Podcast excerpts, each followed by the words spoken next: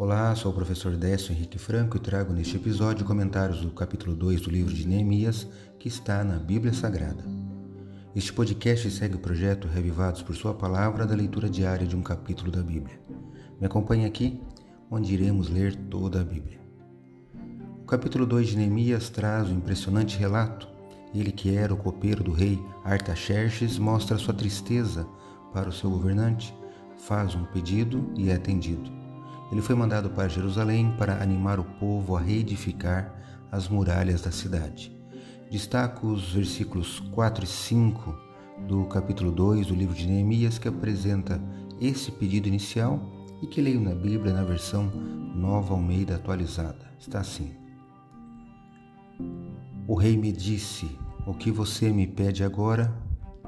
Então orei ao Deus dos céus e disse ao rei: Se for do agrado do rei, e se este seu servo encontrou favor em sua presença, peço que o rei me envie ajudar a cidade onde estão os túmulos dos meus pais, para que eu a reconstrua.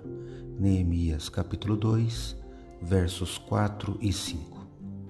Neemias não só confiou em Deus para lhe dar as palavras certas a serem ditas ao rei, mas também para abrandar o coração do rei e assim que ele pudesse responder ao seu pedido favoravelmente.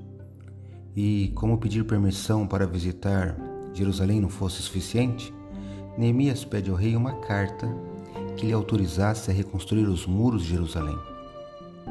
A paixão que Deus implantara em seu coração é impressionante.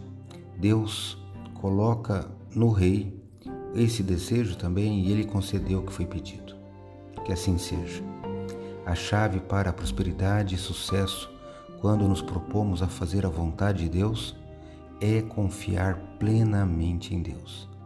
Neemias foi atendido e veremos na sequência tudo o que aconteceu na sua vida e a obra em relação a Jerusalém. Acredito, como disse o salmista, que a palavra de Deus é uma lâmpada que ilumina nossos passos e luz que clareia nosso caminho. Portanto, leia hoje em sua Bíblia o capítulo 2 do livro de Neemias e que seu dia, passos e caminho sejam iluminados por Deus. Um abraço e até amanhã.